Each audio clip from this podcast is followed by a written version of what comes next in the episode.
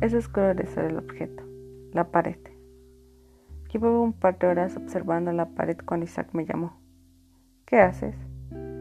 Estoy observando la pared, dije sin quitarle un ojo de encima. Mi amigo trató de disuadirme. Vayamos por una cerveza, quizá conozcamos algunas chicas. No puedo, estoy muy ocupado, dije y colgué.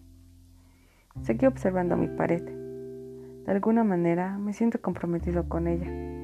Durante años me ha protegido del mundo y del frío, de los ladrones y los malos sueños, de los torrentes de pensamientos como agua puerca. Me ha protegido de la gente que no quiero, incluso de la gente que sí quiero.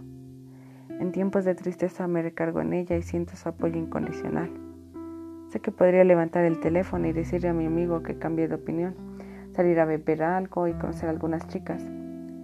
Pero estaría incómodo todo el tiempo, solo pensando si mi pared se encuentra bien o quizá necesite algo.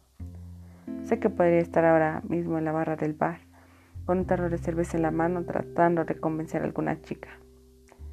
No es cierto, en realidad estaría nervioso, mirando el reloj, imaginando que alguien se acerca a mi pared, que alguien se recargue en ella, la mancilla con groseros símbolos o le inserta clavos oxidados.